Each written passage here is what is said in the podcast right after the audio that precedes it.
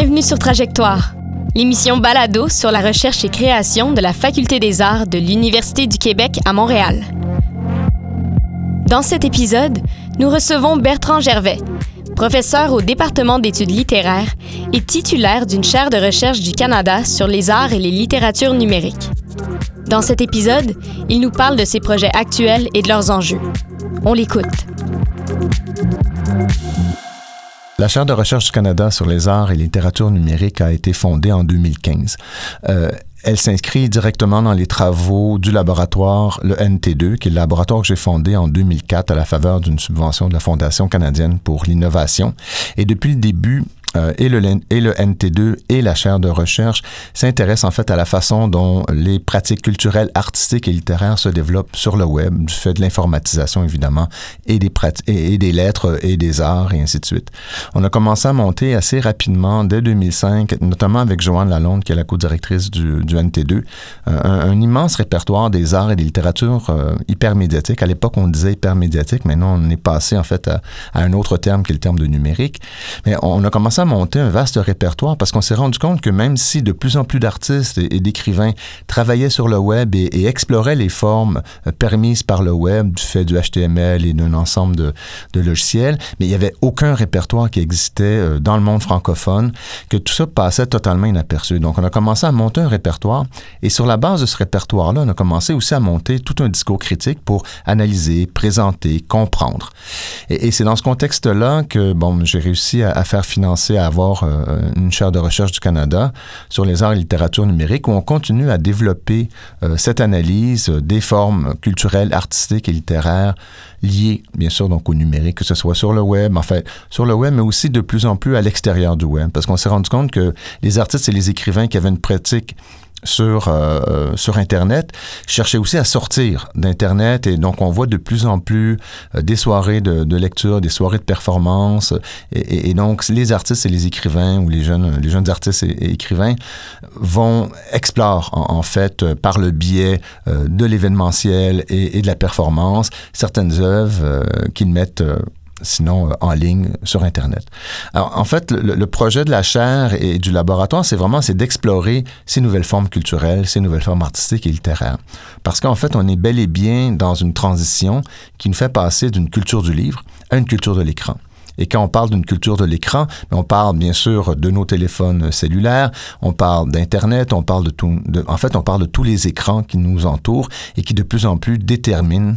la façon dont nous nous comportons, dont nous interagissons. Euh, parce qu'évidemment, qui dit écran dit aussi euh, le web, le web social, le web 2.0, les plateformes de réseaux sociaux, euh, tout ce qui de plus en les, les, les, sites de streaming tels que Netflix et, et les autres. Netflix est, est bien sûr le, le, le principal qu'on connaît maintenant.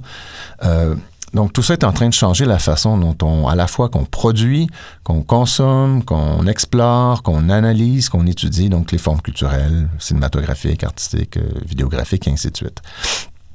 Dans ce contexte-là, euh, il y a à peu près cinq ans, on, avait monté avec euh, l'UNEC, l'Union des écrivaines et des écrivains du Québec, une petite application euh, intitulée Opuscule, qui était, donc on était vraiment des, des, des prestataires de, services pour l'UNEC, et on avait monté donc une application destinée à promouvoir la littérature québécoise par le biais d'une app qui était à la fois sur iOS, donc sur iTunes et sur Google Play. Et après deux ans de, de fonctionnement d'Opuscule, on s'est dit, non, mais attends, il faut faire évoluer cette, application-là. Et là, on a déposé auprès du Conseil de recherche en sciences humaines du Canada, le CRSH, un développement de partenariat intitulé Littérature québécoise mobile. Et euh, donc, tournant autour des transformations des pratiques d'écriture et de lecture en contexte numérique. On a été financé, on a eu le développement de partenariats, on a fait une deuxième version d'Opuscule qui est celle qui est toujours euh, euh, présente maintenant. Donc, si vous allez sur opuscule.ca, euh, ben, vous aurez le droit à l'ensemble des, des dispositifs qu'on a mis en place. Et à la faveur de ce développement de partenariat-là, on s'est rendu compte qu'il y avait véritablement un engouement, pas tellement pour Opuscule, mais pour... En fait, il y avait, on a senti un, le besoin, un besoin dans la communauté de, de pratiquer la littérature, un besoin de, s'emparer, de comprendre un peu mieux les dispositifs et, et, et, et les logiciels, tout ce qu'on appelle le numérique. Évidemment, euh, la musique connaît cette transformation-là, le cinéma le connaît aussi, l'ensemble des arts sont marqués par le numérique, la diffusion en ligne. La littérature, elle, par la force des choses, à cause de la robustesse du livre, qui, est au cœur même, en fait, de,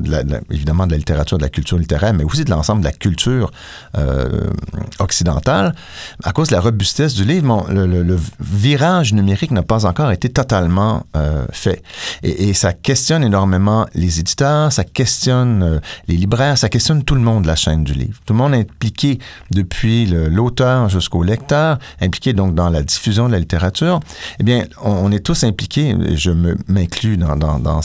cette communauté-là, on est tous impliqués, on est tous préoccupés par, mais comment va-t-on faire pour faire en sorte que le livre, la littérature survive et, et continue à se développer dans un contexte marqué euh, par la culture de l'écran, marquée par le numérique. Et donc, d'un développement de partenariat, on est parti, on est là maintenant, on a un financement pour un partenariat de cinq ans. Et, le partenariat, c'est toujours littérature québécoise mobile. Il y a 23 partenaires qui sont impliqués dans ce projet. Et par 23 partenaires, il y a bien sûr quelques partenaires euh, universitaires, euh, Concordia, UCAM, Université de Montréal, mais il y a surtout des partenaires institutionnels, pas institutionnels, mais des partenaires professionnels, que ce soit évidemment il y a l'UNEC, il y a l'ANEL, qui est euh, l'association euh, des, éditeurs de livres. Il y a aussi euh, la Maison de la littérature à Québec. Il y a des centres d'artistes, Rhizome à Québec, Topo à Montréal. Il y a des revues culturelles, il y a euh, des, euh, OBNL, donc des organismes à but non lucratif tels que Culture pour tous. Et, donc, on a réussi comme ça à réunir 23 partenaires. Enfin, ça, c'est le point de départ. Et déjà, on est en train d'ajouter des partenaires qui, voyant que le projet a été financé et va bel et bien aller de l'avant, ben donc là, ça deviennent un peu plus intéressés. Et eh bien, donc, on, on développe euh, une, euh, donc là, en fait, on développe un, ensemble de chantiers, parce que là, vraiment, on a 12 chantiers euh, qui définissent, qui sont au cœur même du partenariat, donc de littérature québécoise mobile. 12 chantiers qui, les uns, explorent ben, l'application opuscule parce qu'on veut la faire évoluer. on va pouvoir faire une V3 bientôt et une V4 d'ici la, fin des, des 5 ans de la subvention. donc, les uns, les uns vont sur opuscule ou encore des bases de données professionnelles destinées, bien sûr, euh, à tous ceux qui participent euh, euh, au, au, livre et à la production littéraire, mais aussi en fait des cycles de formation, des cycles de conférences. on, a les rendez-vous LQM qu'on aura chaque année, la première. On a eu nos, premiers rendez-vous LQM à la fin du, mois de septembre dans le cadre des, journées de la culture, de culture pour tous. Bon, donc on, essaie de faire en sorte que le, le, numérique devienne un, un, outil au service euh, de cette communauté de pratique qu'est la littérature plutôt que d'être euh, ce qui est redouté, plutôt que d'être ce qui pourrait mener à terme à la disparition du livre. Je ne, sens, je ne pense pas que le livre va disparaître rapidement. Au contraire, je pense que le livre est bel et bien implanté et va rester extraordinairement présent. Mais en fait, il faut comprendre que la culture du livre doit aussi s'ajuster en fait, au, euh, au, numérique et pouvoir se développer aussi dans un contexte marqué de façon massive par les écrans.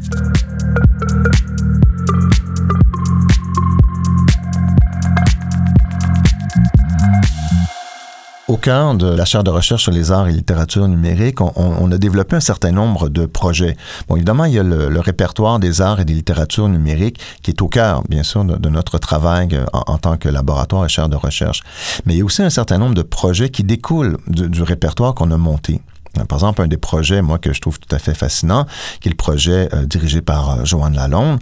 et on est six qui y participons comme, comme co-chercheurs, ben, c'est un projet intitulé Archiver le présent à, regarder, à, analyser euh, les œuvres répertoriées dans le répertoire et, analyser, mais vraiment pour une première strate d'analyse toute simple euh, dans le répertoire des œuvres, euh, on s'est rendu compte en fait qu'il y avait une certaine tendance, une tendance notamment par le biais de cette réflexion sur les bases de données à avoir une approche systématique sur les objets. Donc il y avait comme un nouveau courant de production littéraire ou artistique, fondé sur l'exhaustivité, fondé sur la systématicité, fondé sur le, le, caractère, euh, c'est une espèce de, d'épuisement des données. Et, donc, l'idée du projet d'archiver le présent tourne autour d'à la fois, évidemment, donc, du fait que maintenant, tous les éléments de notre vie de, tous les jours ben, peuvent être mises en ligne. On peut tout archiver sur ce que les réseaux sociaux nous permettent de faire. On peut tout archiver et en même temps, mais cette idée de tout archiver vient avec, vient avec une certaine conception de, de l'art qui est la totalité, le, caractère global, systématique euh, des œuvres. Et donc, on, on s'est rendu compte qu'il y avait énormément d'œuvres qui, qui, avaient joué euh, par le passé et qui jouent maintenant de façon beaucoup plus importante mais, euh, à l'heure actuelle sur cette idée de la systématicité, de l'exhaustivité, ce qui, bien sûr, est au cœur même de ce qu'on pourrait appeler non plus la raison graphique, mais la raison computationnelle. Donc, c'est-à-dire que c'est les mathématiques qui, qui, viennent former la façon dont on peut penser l'art et la littérature notamment euh, Tentative d'épuisement d'un lieu parisien de Georges Perec de 1975 apparaît comme étant un bon point de départ pour penser ce rapport-là euh, à l'exhaustivité, mais on s'est rendu compte que que ce soit en littérature, en cinéma, en euh, dans les arts, qu'il y avait énormément de projets euh, et il y en avait de plus en plus maintenant, qui jouaient sur cette idée, non pas de la, comment dire, de l'originalité absolue du geste artistique, mais au contraire sur la gestion des données et l'organisation des données. Et, il y a là donc en fait tout à fait un développement euh, important et intéressant et intéressant en termes esthétiques du répertoire qu'on a monté depuis 2004 parce que c'est à force en fait de, de, patauger d'une certaine façon dans, le répertoire et dans la, base de données qu'on s'est rendu compte que, tiens, mon Dieu, il y a, là comme un, trait qui semble euh, s'imposer. Et, donc, un des effets de cette identification-là du trait, ça a été de dire, ben, si on monte un projet autour d'archiver le présent puis de l'exhaustivité dans les cultures, dans les pratiques contemporaines. Alors ça, c'est un des projets de la chaîne.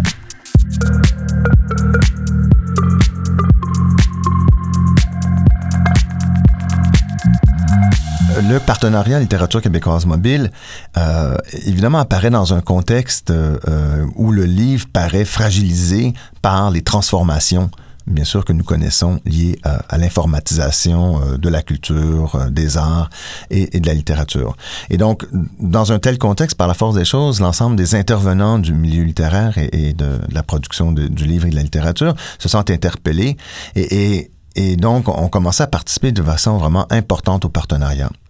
C'est assez fascinant. Il y, a, 15 ans, quand j'ai fondé le NT2, il fallait aller trouver 20 de contrepartie professionnelle. Et j'ai été capable de trouver 0,00 sous. Personne ne voulait embarquer dans le projet parce que le, projet semblait dire vous êtes aux antipodes de ce que nous, euh, de ce à quoi nous croyons euh, en termes de littérature et de livres. Donc, on ne veut pas participer à votre projet. 15 ans plus tard, on avait besoin de 35% de contrepartie. Là, on en a trouvé 70% C'est dire qu'en 15 ans, la situation a évolué du tout au tout. Et c'est quand même, en fait, ça parle à la fois donc de l'intégration du numérique dans nos vies et, les, transformations majeures que, ce numérique-là, donc l'ensemble des dispositifs et ce qu'on appelle maintenant presque la culture numérique, donc que le numérique a sur l'ensemble de nos pratiques. Évidemment, donc, euh, dans un tel contexte, on comprend que l'impact euh, que peut avoir un tel partenariat, donc littérature québécoise mobile,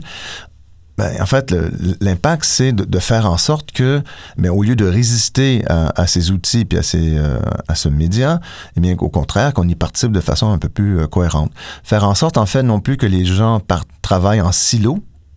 il faut voir que si on parle de maisons d'édition, mais chacune des maisons d'édition est un silo avec ses propres pratiques, ses auteurs, et ils sont en compétition les uns avec les autres. Mais face au numérique, face aux transformations des, pratiques, ben oui, évidemment, il faut respecter les silos parce que chacune des maisons d'édition, chacune des revues culturelles a ses, euh, ses enjeux, mais en même temps, compte tenu de l'argent impliqué dans des projets numériques, mais il faut que les gens participent malgré tout. Et donc, on voit, c'est que ben, euh, un des impacts qu'on espère du partenariat, c'est qu'on sera capable de monter une table de concertation, puis de monter en fait euh, une plateforme pour s'assurer que ben, tous ces éditeurs, toutes ces revues, tous ces gens euh, qui en fait ont, ont leurs propres pratiques et ont leurs propres enjeux, eh bien qu'ils puissent collaborer à un autre niveau pour ne pas répéter des erreurs, pour s'assurer que, ben, surtout sur certains projets qui coûtent très très cher, mais qu'il y ait une collaboration. Donc, ce qu'on espère, c'est qu'au au final, après cinq ans, que le, partenariat, en fait, continue à exister, euh, non pas sous la forme financée qu'elle est en ce moment, mais que les effets euh, se fassent, euh, évidemment, sentir longtemps après le partenariat. Si ça, ça fonctionne, je serai extraordinairement content.